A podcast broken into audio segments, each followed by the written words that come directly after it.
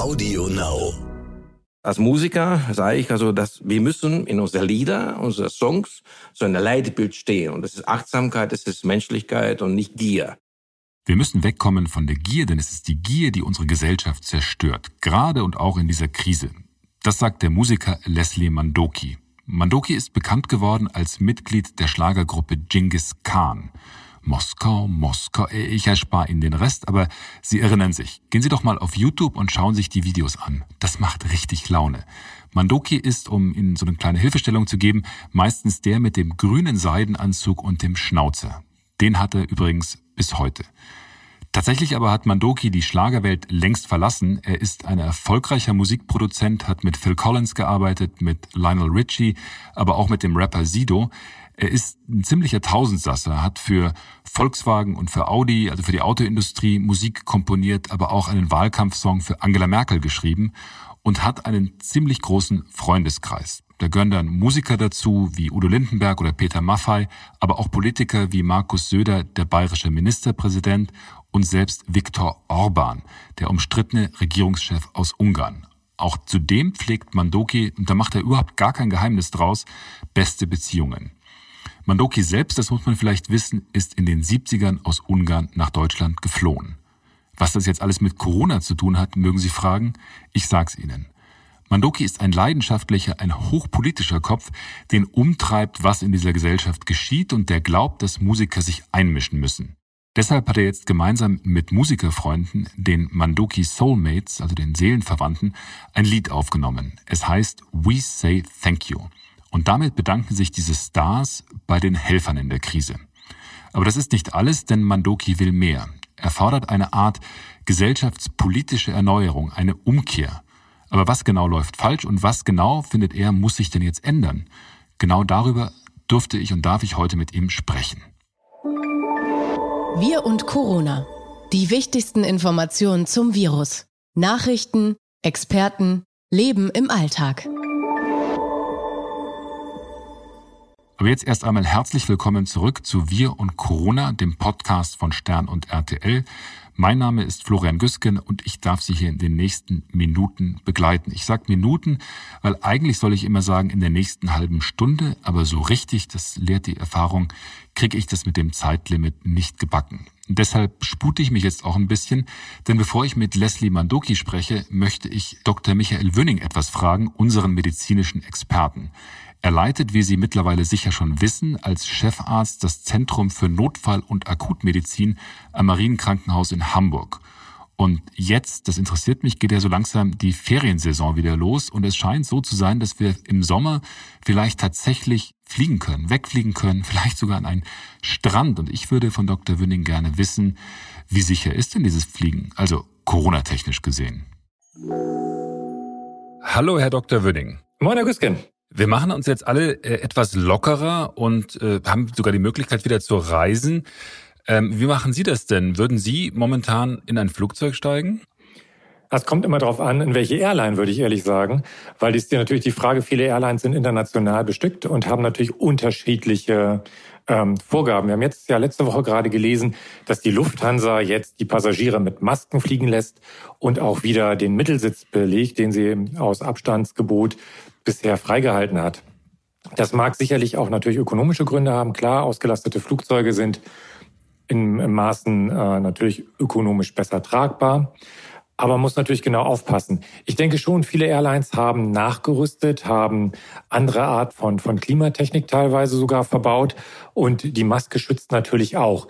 Trotzdem ist das Einzige, was wirklich hilft, Abstand. Das heißt, ich würde in eine Fluglinie steigen, die modernere Klimatechnik mit bestimmter Filtertechnik, ähnlich wie in Kliniken, also in Reihenbereichen von Kliniken verbaut hat und wo sich der ein oder andere Mittelsitz dann doch noch frei befindet und wo die Fluglinie mehr auf Sicherheit als auf Umsatz setzt. Da würde ich zum Beispiel mitfliegen. Also da gibt es ja eine heiße Diskussion, muss der Mittelsitz jetzt frei bleiben oder kann man sich da tatsächlich hinsetzen? Also Sie würden da schon darauf achten, dass man sagt, also mit dem Mittelsitz, da muss ich mich jetzt nicht unbedingt hinsetzen. Also ich bin jetzt kein Flugzeugtechnikspezialist, wie gesagt, immer noch bescheidener Arzt. Aber ich stelle mir vor, ich sitze in so einer Konservendose, wo die Luft zwar umgewälzt und gefiltert wird, aber wenn Sie schon mal in so einer Economy Class gesessen haben, ne, das ist schon Sardinendose. Da sitzt man eng an eng und das ist alles andere als 1,50 Meter. Und ich kann mir schwer vorstellen, wenn man auch sich so Tröpfchenwolken angeht, dass das mit einem sehr, sehr geringen Ansteckungsrisiko ist. Also ich wäre da durchaus vorsichtig. Meine persönliche Meinung, lass mich von jedem Techniker gerne belehren, aber ich würde eher in einer Fluglinie fliegen, wo der Mittelsitz noch frei ist. Das andere, was wichtig ist, man denkt ja, man fasst so viele Sachen in diesen Flugzeugen an.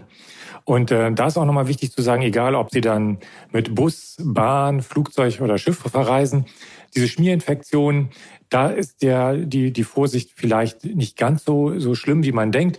Weil bevor man sich zum Beispiel an einem Griff oder an einem äh, Flugzeug Seitenteil irgendwo ansteckt am Sitz, da muss schon vorher jemand drauf gehustet haben. Mhm. Sie müssten es direkt auf die Fingerkuppen bekommen und dann müssen diese Viren von den Fingerkuppen auch noch direkt äh, in ihren Atemtrakt gelangen. Also da sollte man vorsichtig sein. Natürlich sollte man trotzdem immer weiterhin die Hände waschen. Aber bei diesem ganzen Anfassen auf Reisen ist die Maske sicherlich wichtiger als die Angst davor, dass sie sich mit einer Schmierinfektion infizieren. Ja, das ist interessant. Wie machen wir das denn, wenn wir jetzt zu Hause bleiben? Also Freibäder und Badeseen scheinen ja die perfekten Infektionsherde zu sein. Da legt man dann Handtuch an Handtuch und die Kinder stehen am Kiosk und holen sich das Eis. Würden Sie dahin gehen? Also zwei Sachen. A, finde ich das ganz spannend, was ich jetzt in New York in einigen Parks gesehen habe. Da haben wir mit, äh, mit Kreide Kreise in den Park geschickt und in diesem Kreis darf man sich aufhalten. Diese Kreise haben halt 1,50 Meter Abstand. Sieht ganz lustig aus. Wird aber auch gut eingehalten und führt zur Ordnung. Ob wir das an jedem Badesee brauchen, ist was anderes. Das Schwimmen in Freiwasserbereichen äh, ist ja die ganze Zeit schon erlaubt. Da verdünnt sich so ein Virus. Da passiert gar nichts. Also im Wasser, in einem Freisee und in einem Freischwimmbereich äh, ist das unproblematisch. Da ist eher, wie Sie schon sagen, der Abstand auf der Badewiese der schlimmere. Aber auch da müssen wir uns immer wieder sagen, wir haben Sommer, wir gehen davon aus, dass vielleicht das Virus dann doch ähm, etwas hitzeempfindlicher sein könnte als vielleicht an, am Anfang angenommen. Ähm, und zum anderen sind wir in der Luft und da verdünnen sich die Aerosole und die Tröpfchen relativ schnell. Trotzdem sollte man nicht zu eng äh, zusammen sein. Und das Zweite ist, wenn Sie jetzt ins Freibad gehen wollen, die Freibäder, da ist das Wasser geklort und sowas mag ein Virus gar nicht und wird da auch nicht überleben. Das heißt, ich würde natürlich mit Vorsicht irgendwann auch wieder das Wasser im Freibad und im Freischwimmbereich in Seen durchaus in Ordnung finden, wenn man sich um die Becken herum an die Regeln hält. Hm. Und wie ist das, wenn wir schon beim Wasser sind mit Kreuzfahrten? Also das, die sind ja ziemlich in Verruf geraten, weil da die ganzen Corona-Infizierten sich dann alle gegenseitig auf diesen Riesenschiffen infiziert haben. Würden Sie das ja. denn wieder machen, wenn das möglich ist? Als passionierter Kreuzfahrer natürlich schon, eigentlich, aber da bin ich auch vorsichtig, weil die Kreuzfahrten bringen einiges, was der Virus wirklich mag. Waren Sie schon mal auf so einem Kreuzfahrtschiff, Herr Güstgen? Haben Sie das schon mal gemacht? Nein, leider nicht. Ich wollte immer, aber ich habe es nie geschafft. Sehen Sie, alles, was so schön ist mit der Freiheit und jeden Tag ein, ein anderer Hafen, hat natürlich auch einige Risiken. Das erste Risiko ist die Dichte von Menschen auf diesem Schiff. Die meisten Kreuzfahrtschiffe sind größer als die meisten Hotels in Deutschland. Ja, das heißt, sie haben gar nicht so viele Möglichkeiten, sich teilweise auf engen Gängen auszuweichen und diesen Abstand zu halten. Das Zweite ist, wenn man an die ganzen Liegebereiche und Pools oben denkt, Pools habe ich ja schon gerade gesagt, an sich kein Problem, aber da ist es ja so, dass meistens weniger Liegen da sind als Gäste. Und wenn man dann schon an Seetagen gesehen hat, dass sich alle auf so einem Deck bei gutem Wetter tummeln, auch da lässt sich der Abstand nur schwerlich einhalten. Das heißt, sowas könnte man nur machen, wenn man die Anzahl an Gästen reduzieren würde. Und dann müsste man natürlich überlegen, wie weit dann so eine Kreuzfahrt generell überhaupt noch für den Veranstalter ökonomisch tragbar ist. Und das Dritte ist, die Restaurants. Wir haben jetzt ja gerade die Öffnung ähm, der Restaurants erlebt und sehen, dass da ganz klare Abstands- und Hygieneregeln sind. Kreuzfahrtschiffe sind natürlich aufgrund des sehr engen Bereiches, den sie dafür zur Verfügung haben, auch wenn sie teilweise sehr viele Restaurants an Bord haben, auch sehr eng. Da kann man nicht auf einmal die Hälfte der Tische rausnehmen. Dann würde allein die Verköstigung der Gäste sicherlich ein Problem, wenn die Schiffe voll ausgelastet fahren würden. Und außerdem sind viele dieser Ozeanriesen auf ein Buffetsystem ausgerichtet und Buffetsysteme bieten halt immer noch nicht nur aufgrund der immer wieder gleichen Anfassen von gleichen Löffeln und und äh, Bestecken, die dort sind, sondern auch durch die Nähe beim Anstellen halt eine unsterbliche Ansteckungspotenzial. Und das Letzte ist, wir fahren in verschiedene Länder. Das heißt, auch da müssen wir dann gucken, wir sind nicht nur der Situation in Deutschland ausgesetzt, sondern wir sind natürlich auch auf die Sicherheitsmechanismen, auf die wir uns verlassen müssen von anderen Ländern, wo wir dann von Bord gehen. Und das Ganze macht das im Augenblick so heikel und so schwer berechenbar, dass bei aller Sympathie, die ich aus tiefstem Herzen für die Kreuzfahrtbranche habe, ich allen nur davon abraten kann, im Augenblick Kreuz zu fahren. Und wenn ich ehrlich bin, sehe ich das für dieses Jahr auch nicht wirklich. Hm. Was ist denn, also wenn man dann sagt, also man kann dann nicht Kreuz fahren, es ist vielleicht auch sogar insgesamt schwierig ins Ausland zu fliegen. Was ist denn Ihr liebstes Urlaubsziel in Deutschland? Ich glaube, die, die, das Schönste ist immer da, wo man Menschen um sich herum hat, mit denen man diese Zeit verbringen kann. Das ist fast egal, wo man ist. Ich denke, die Küste, wo viele jetzt hinfahren, äh, liebe ich, aber ich mag genauso den süddeutschen Bereich. Ich glaube, es kommt auf die Leute an, die man dann um sich herum hat. Na sehr schön. Dann wünsche ich Ihnen in diesem Sinne ein schönes Wochenende mit vielen Menschen um Sie herum, die Sie äh, gern haben und mit denen Sie eine gute Zeit verbringen können, auch zu Hause. Bis dann, bis zum nächsten Mal. Herr Güsken, das wünsche ich Ihnen auch. Bis demnächst. Jetzt freue ich mich sehr, mit Leslie Mandoki sprechen zu dürfen. Vorgestellt habe ich ihn ja schon. Was also ist die Rolle, die Aufgabe von Musikern in dieser Krise und warum findet er, sollte es so etwas wie eine gesellschaftliche Umkehr geben? Hallo, Herr Mandoki. Grüße Sie, Herr Güsken. Sie haben jetzt mit Freunden, mit Musikern, also mit den Mandoki Soulmates, den Song We Say Thank You veröffentlicht. Das ist so eine Art Corona-Hymne. Wem gegenüber sagen Sie denn genau Thank You, danke? Wir haben natürlich äh, viel miteinander telefoniert mit meinen Freunden, mit meinen Soulmates aus London, aus New York, aus Los Angeles, also eigentlich der äh, Hotspots der Pandemie. Und ähm, Ihnen, also eine Legende von Jet Total und ich und auch mit John Halliwell von Supertramp, sind wir schnell übereingekommen, wir müssen über die Alltagshelden äh, einen Song äh, schreiben. Und das war aber eigentlich noch äh, Ende Februar, Anfang März. Das war noch nicht so erdrückend, aber Musiker haben ab und zu diese Vorahnung und da entstand das Lied völlig anders als normalerweise miteinander im Studio sitzen, sondern digital, äh, jeder von seiner Isolation. Und es ging eigentlich durch die Inspiration. Meine Frau ist Allgemeinärztin, sie hat eine Praxis hier auf dem Land und sie betreut auch Altersheime und äh, da hat man so eine Art Frühwarnsystem gespürt. Und ähm, da ging es mir eigentlich um diejenigen, die die Welt noch in Bewegung halten. Und es geht um diese Alltagshelden, die sichtbar sind, zum Beispiel die Kassiererin am, am Supermarkt, damals noch keine Plexischeibe zwischen den Kunden und, äh, und sich hatte auch noch keinen Mundschutz und, und ähm, eigentlich begegnete hunderte von Menschen am Tag oder die Krankenschwester, die Pflegerin äh, oder die Ärzte, der gesamte Gesundheitswesen. Aber es gibt auch unsichtbare Helden, die auch dann, als dann der Shutdown kam und wir Kontaktsperren hatten, auch unser Abfall ebenso weggetragen haben, ganz leise, unbemerkt oder der Wasserhahn drehte man auf und kam das Wasser, weil jemand im Wasserwerk da saß oder äh, der Feuerwehr äh, wäre auch gekommen und auch eben Journalisten, die so wichtig sind, gerade in Krisenzeiten, die waren auch, äh, auch vom Homeoffice, aber... Oh, das freut uns natürlich als Journalisten.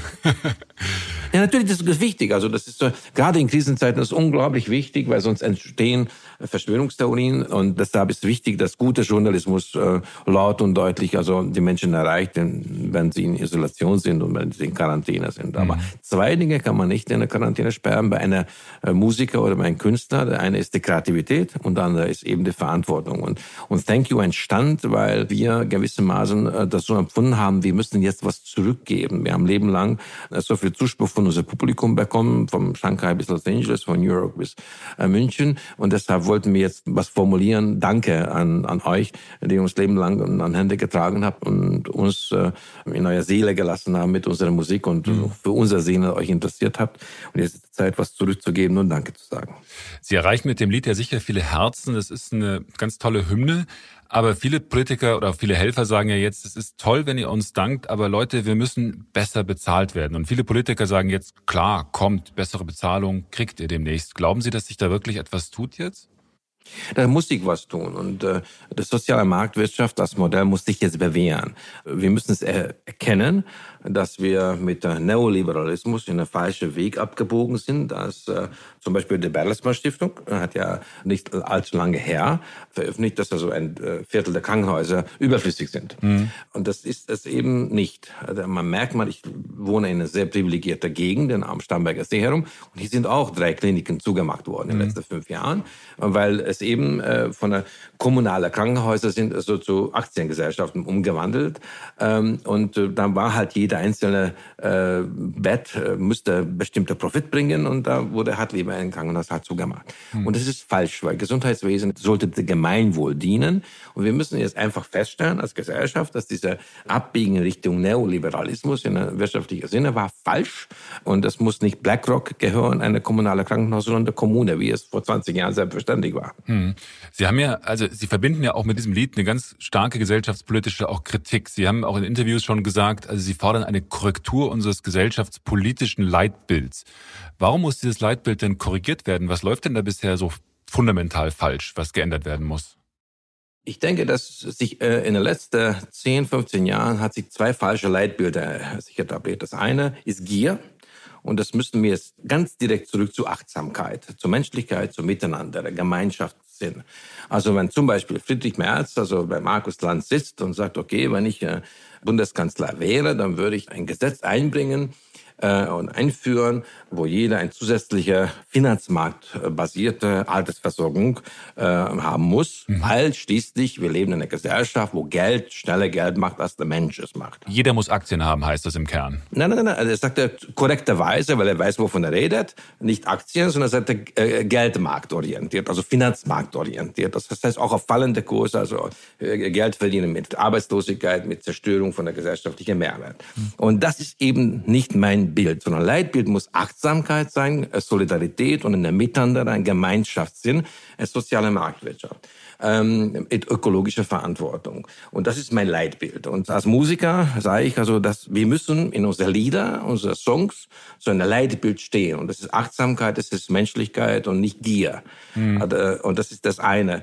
Das andere ist, ähm, äh, wir haben in den letzten vielleicht äh, 12, 13 Jahren hat sich das in der Gesellschaft etabliert, gewisse Momente einfach zu sagen, das ist alternativlos. Aber für mein Dafürhalten als Künstler, als Musiker, das Einzige, was in der freien äh, Demokratie alternativlos ist, über die Alternativen mitten in der Gesellschaft zu diskutieren. Nicht mhm. am Rand, sondern mittendrin. Mhm. Und deshalb ist nichts alternativlos. Es war nicht alternativlos, die Spekulanten mit Milliarden Steuergelder zu retten. Und vieles äh, war nicht alternativlos, sondern hätte man über die Alternativen ringen müssen. Und das ist Demokratie. Also, dass man mitten in der Gesellschaft, weil sonst werden die Ränder zu stark. Und das erleben wir auch. Und äh, dagegen habe ich was als Musiker. Und äh, wir sind gegen die Spaltung und für das Miteinander, einfach das verbindende Element in den Vordergrund zu stellen. Dafür stehe ich. Und das ist mein Leitbild. Achtsamkeit und Gemeinsinn. Sie haben ja gesagt, dass, dass Künstler sowas sein müssen wie die Stachel auch im, im Fleisch einer Gesellschaft, dass Künstler auch aufrütteln müssen. Jetzt sind gerade Künstler in der Corona-Krise ja doch äh, in, in, in einer Notsituation auch. Wie erleben Sie das denn? Kommen da Kollegen auf Sie zu und sagen, Leslie, äh, wir haben jetzt echt Probleme, wir, kommen, wir kommen nicht mehr über die Runden. Wie erleben Sie das gerade? Natürlich, äh, Künstler sind nicht in, in der Zentrum in, einer, in einer Problemzone einer Gesellschaft und werden nicht als systemrelevant empfunden, weil äh, unser Auftrag ist eigentlich von unserem Publikum. Wir, unsere Stimme ist nur so stark, wie der äh, Liebe, der Zuneigung unser Publikum es mhm. erlaubt. Deshalb müssen wir jetzt Danke sagen, weil das, darum geht es jetzt. Aber jetzt viele junge Künstler, die im Aufbau ihrer Karriere sind, innovative Künstler, die generationsbedingt hineingewachsen sind mit ihrer Karriere mit 25, 30, in der Paradigmenwechsel der Vermarktung ihrer Aufnahmen. Das heißt, mhm. sie haben nicht mehr äh, Millionen oder Hunderttausende von CDs verkaufen können, sondern die sind schon in die Streaming-Industrie hineingewachsen, wo sie eigentlich keine Rücklagen mehr bilden können. Mhm. Äh, das bedeutet, die sind natürlich viel stärker betroffen als die etablierten Künstler. Und deshalb, wir Etablierten, äh, wir müssen jetzt Obacht geben, auch Sprachrohr für diejenigen sein, äh, die jetzt erst recht äh, tief betroffen sind. Und ich bin natürlich äh, auch jetzt da, wir machen auch auch hin und wieder so weit, dass überhaupt jetzt die Kontaktsperre erlaubt hat. Auch einige gemeinschaftliche Dinge mit vielen jungen Künstlern. Wir versuchen sie dort, wo es geht, zu unterstützen und, und auch für sie einfach da zu sein und auch, wenn es sein muss, auch Sprachrohr. Äh, ich war mit meinem Freund Peter Maffei, hat äh, für Frau Dr. Merkel einen Brief formuliert, auch wegen der Touring. Das haben wir gemeinsam dran gearbeitet. Solche Bewegungen ist das wichtig und, und ich freue mich sehr, dass Dr. Markus Söder äh, neulich das auch dann in einer Pressekonferenz gesagt hat, ja, die jungen Künstler sind systemrelevant. Das ist nämlich für die Sozialhygiene einer Gesellschaft wichtig. Mhm. Und das ist bedeutsam, weil wir sind als Künstler als Erster raus und wahrscheinlich als Letzter rein. Aber es geht nicht um mich. Also es geht nicht um uns um etablierte Künstler. Es geht um die, äh, um die Vielfalt. Weil die Vielfalt muss erhalten bleiben, äh, wie in den Medien auch, also in der Kunst. Und, und da mache ich mir Sorgen. Und wo, wo es geht, helfen wir natürlich. Mhm. Da haben Sie ja im Prinzip jetzt viele Bekannte aktiviert, auch um äh, da auf die Situation der Künstler aufmerksam zu machen. Wenn ich das richtig weiß, dann ist Peter Maffay am Starnberger See Ihr, Ihr Nachbar. Stimmt das? Ja, ja, wir sind also doppelt Nachbarn. Also unsere Studios sind äh, auf dem Berg nebeneinander und wir wohnen dann unten am See auch nebeneinander. Mhm. Und äh, von Angela Merkel heißt es, hätten Sie die Handynummer und äh, Markus Söder bezeichnen Sie als Ihren Freund. Stimmt das alles? Also, ähm, ich würde ungern jetzt öffentlich darüber reden, wessen Handynummer ich habe, weil weil das ist sozusagen eine relativ persönliche Angelegenheit. Aber was aber öffentlich ist, dass ich Frau Dr. Merkel bei all den Wahlkämpfen musikalisch unterstützt habe. Und ich sage auch jetzt, was ich immer schon gesagt habe, Frau Dr. Merkel ist ein Glücksfall von unserer Gesellschaft. Und jetzt in der Pandemie-Krise merkt man es recht, dass, äh, was für Glück wir haben, dass eine Naturwissenschaftlerin in dieser Position sitzt, äh, als Kanzlerin, die diese gesamte Komplexität der Thematik absolut durchdringt. Und das ist wichtig und das ist ein Fund und deshalb sind wir auch äh, viel besser als einige andere Länder äh, durch diese Krise bisher gekommen. Und das haben wir auch mitunter ihr zu verdanken. Und äh, mhm. Dr. Markus Söder hat, wenn ich seit langen Jahren verbunden bin, äh, weil er mich immer wieder im Studio besucht hat und, und auch durchaus äh, mit der Frage, wie geht es uns Künstler und äh, nach der Paradigmenwechsel, lange vorher bayerischer Finanzminister geworden ist und hat sich immer großes Interesse äh, gezeigt für unser Beruf und, und wie kann man Verbindungen schaffen. Und ich denke, dass das äh, allgemein gültig bekannt, dass das Bayern sehr schwer betroffen war von der Pandemie.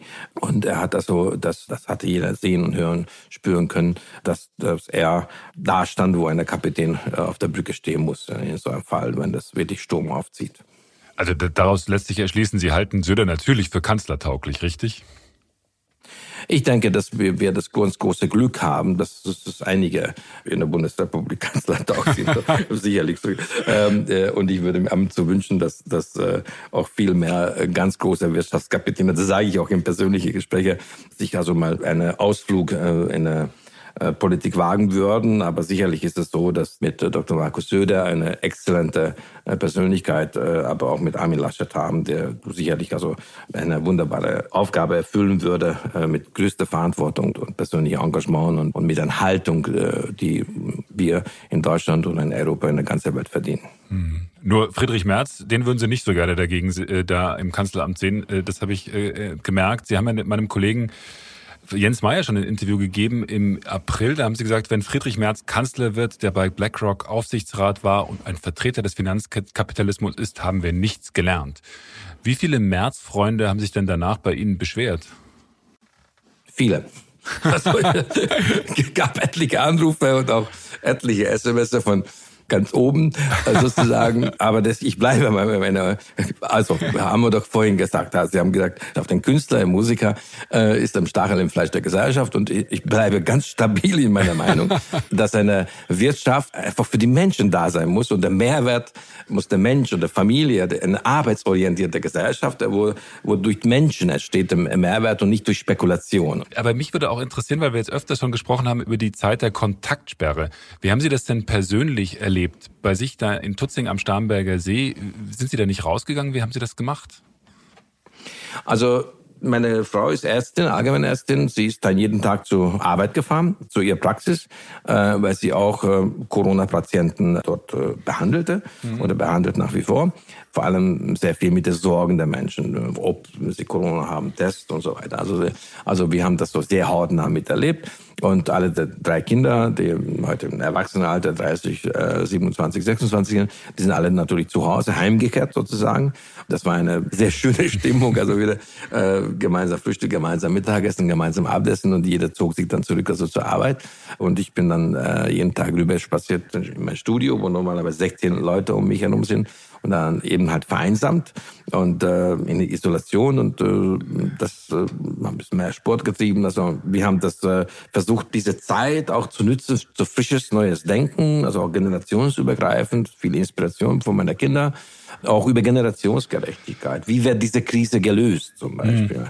Wie, wie ist das denn? Wie muss man sich das denn vorstellen? Wenn man Ihre Interviews liest oder nachliest oder wenn man auch Interviews sieht, die Sie im Fernsehen geben, fällt auf, dass Sie ein wahnsinniger Fan Ihrer Kinder sind. Also die heißen Julia, Gabor und Lara. Wie war das denn jetzt in dieser Corona-Zeit? Haben Sie dann tatsächlich auch über Fridays for Future und äh, wenn Sie über Generationengerechtigkeit sprechen, darüber diskutiert, wie das auch mit dieser Bewegung weitergehen kann? Weil ich, wenn ich das richtig verstanden habe, ist Ihre Tochter Julia ja da sogar sehr aktiv gewesen auch und war sogar im Hambacher Forst und hat sich dort verletzt?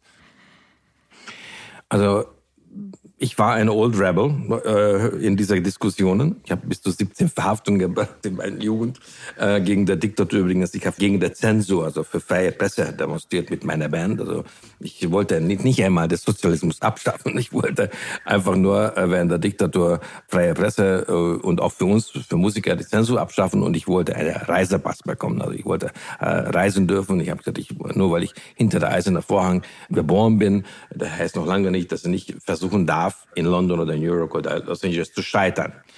Und mein Vater war Budapester Junge 1956, also der Volksaufstand, Studentenaufstand gegen die Russen, also gegen den Stalinismus.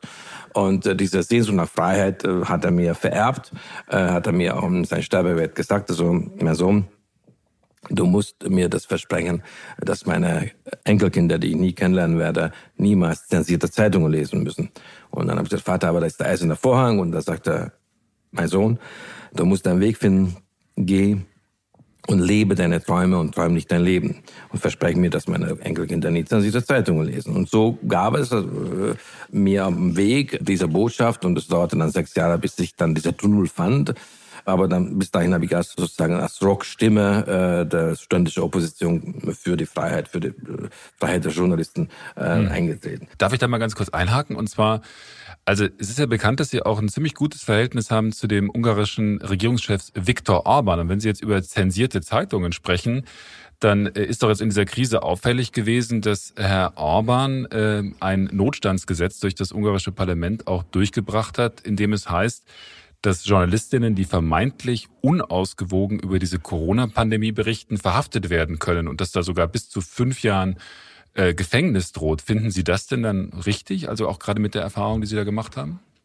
Also jegliche Einstellung von der Pressefreiheit lehne ich grundsätzlich ab. Aber ich bin ein großer Anhänger von Willy Brandt, der damals zu äh, Leonid Brezhnev gegangen ist und dadurch, das herauszufinden, wie man Brücken bauen kann.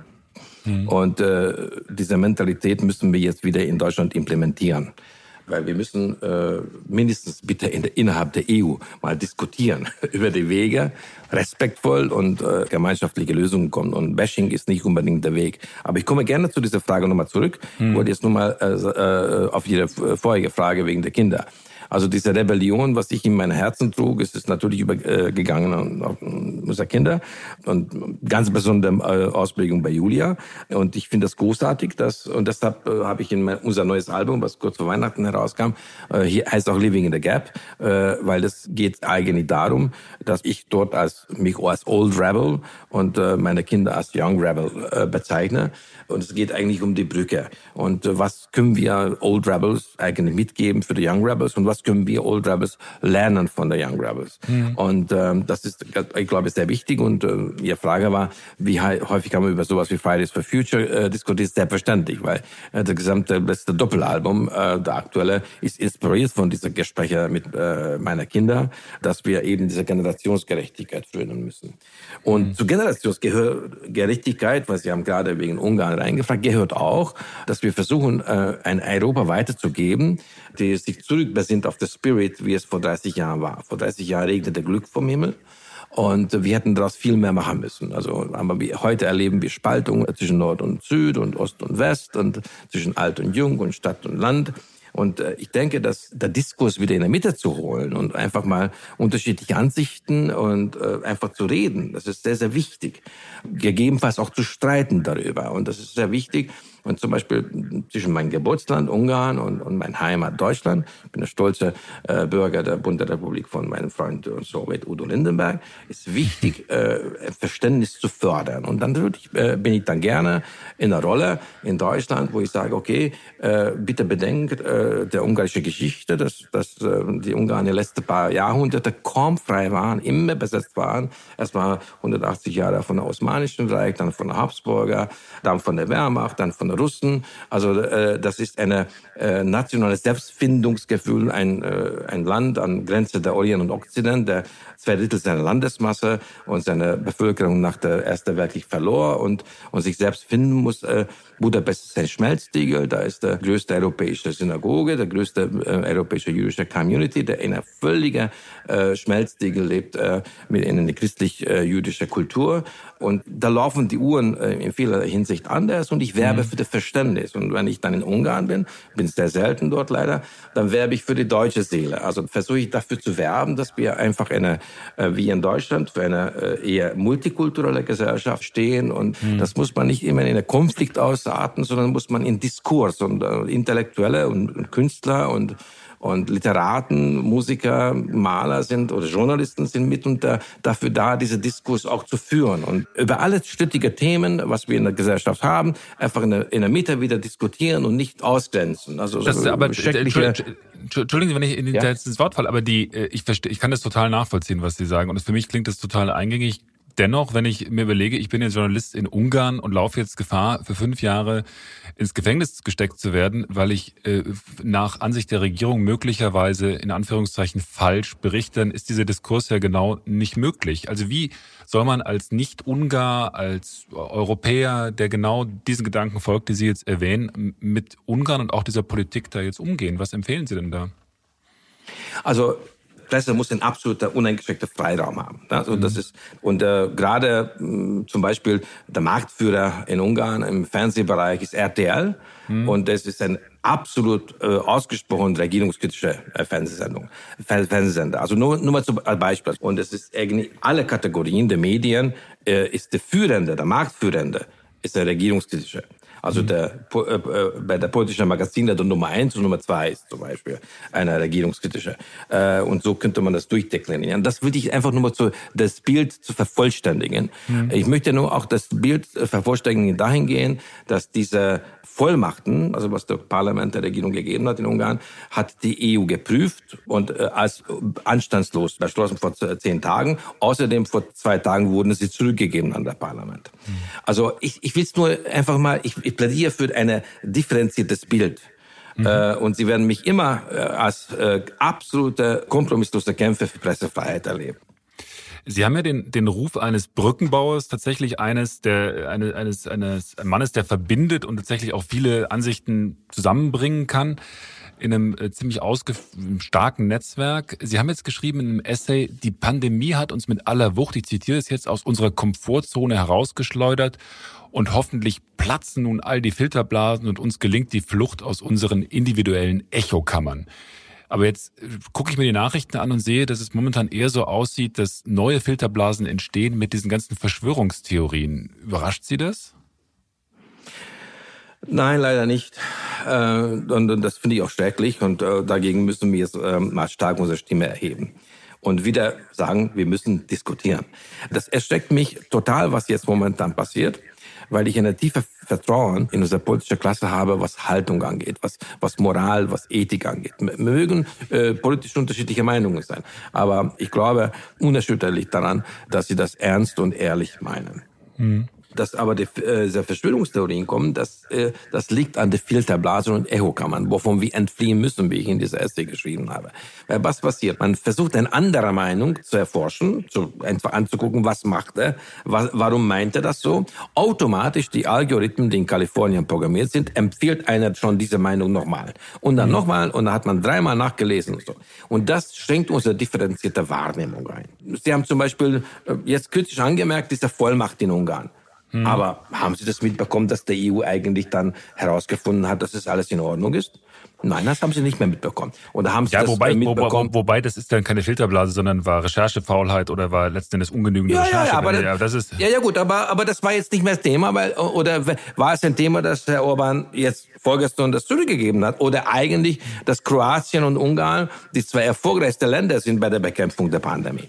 Das wird jetzt keine Algorithmus mehr empfehlen. Also, hm. Und das, das sollte unsere Kritikfähigkeit aber nicht mindern, sondern sollte, äh, ich plädiere für eine differenzierte Wahrnehmung. Also, hm. dass wir einfach Pro und Co. und äh, Konsum wieder abwägen. Und, äh, und deshalb, äh, wir müssen darüber nachdenken. Und wenn Sie mich fragen, hey, Herr Manduki, was ist eigentlich äh, was, der neue äh, gesellschaftliche Leitbild, wo, wofür Sie plädieren? Dass Sie wieder miteinander diskutieren, dass nichts ist alternativlos. Ich habe mich äh, gefragt, weil Sie, wie gesagt, im Ruf stehen, ein absoluter Brückenbauer zu sein, also auch ein ganz großes Freundesnetzwerk zu haben.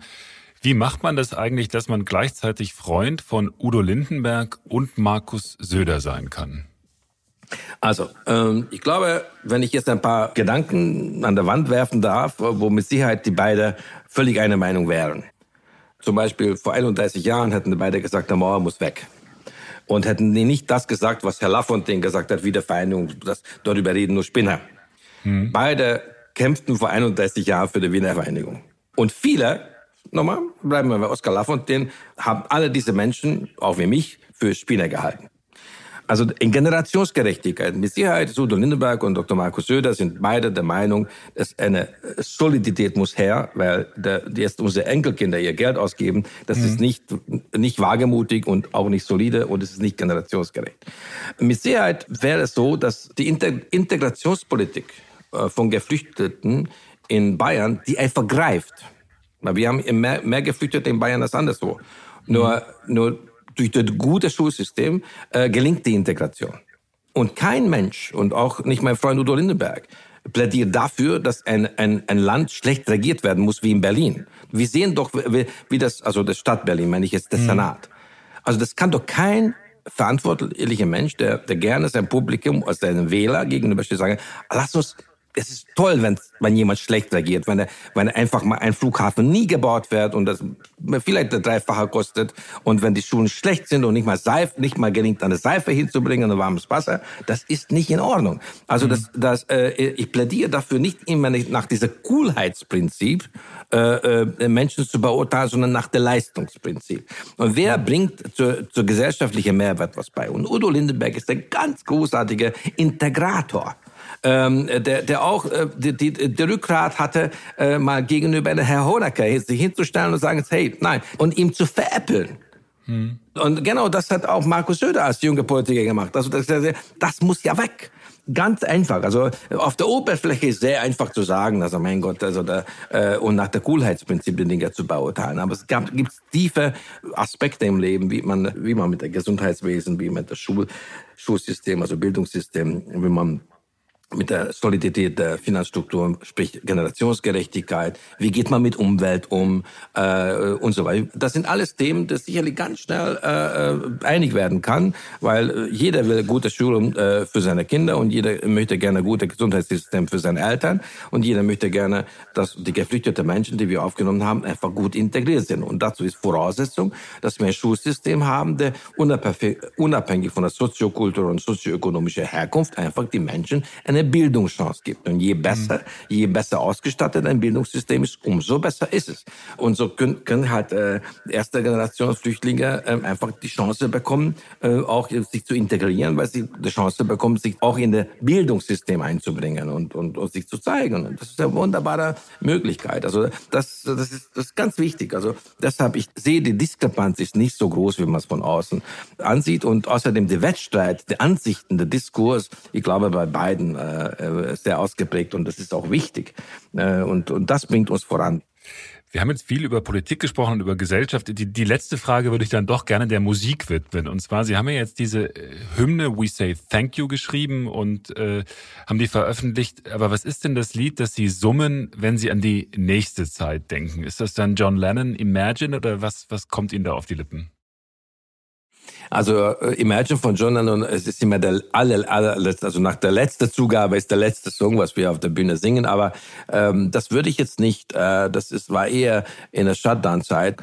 Und jetzt, äh, wenn Sie mich fragen, was summen wir, dann äh, von unserem Album, der kurz vor Weihnachten in Deutschland und kurz vor nächster Weihnachten in Amerika zu veröffentlichen kommt. Also Mandoki Songmates Band, also von Living in the Gap and uh, Hungarian Pictures, da äh, ist ein Song, äh, die fühlt sich für mich so an, als hätten wir dafür geschrieben, äh, heißt Wake Up.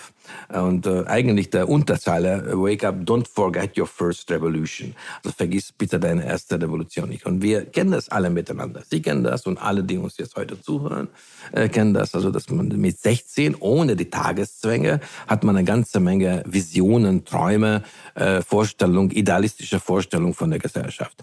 Äh, und das war so die äh, First Revolution. Und ähm, ich glaube, der Pandemie und, und das, was alles jetzt auf uns zurollt, mit der Weltwirtschaftskrise, was auf uns zurollt. Äh, wir müssen ganz, ganz stark sein. Und wir Künstler, wir Musiker haben eine ganz große Verantwortung für die emotionale Welt, unser Publikum da zu sein. Und jetzt in diesem Moment erst einmal Danke zu sagen dafür, dass selbst wenn die Welt langsamer sich gedreht hat, auf viele sich gekümmert haben, dass es äh, äh, am Drehen bleibt.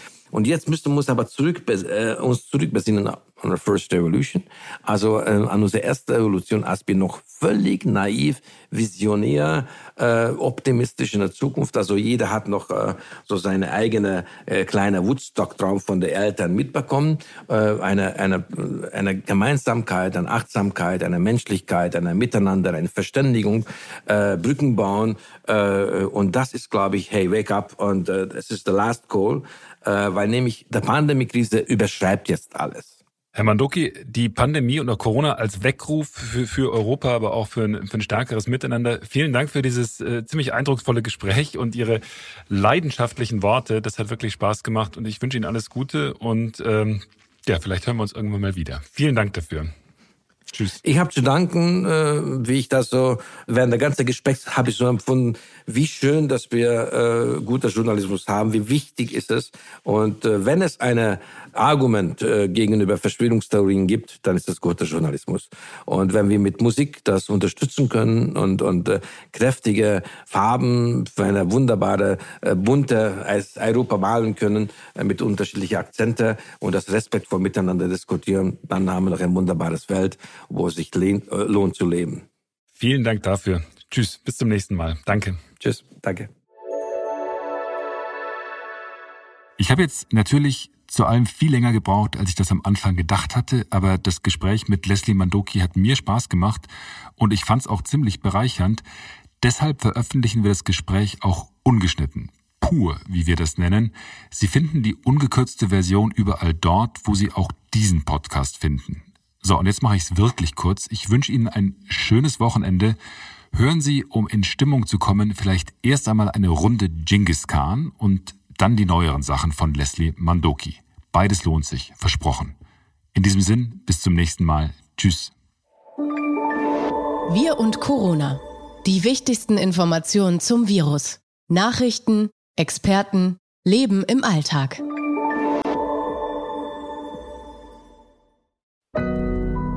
Audio Now.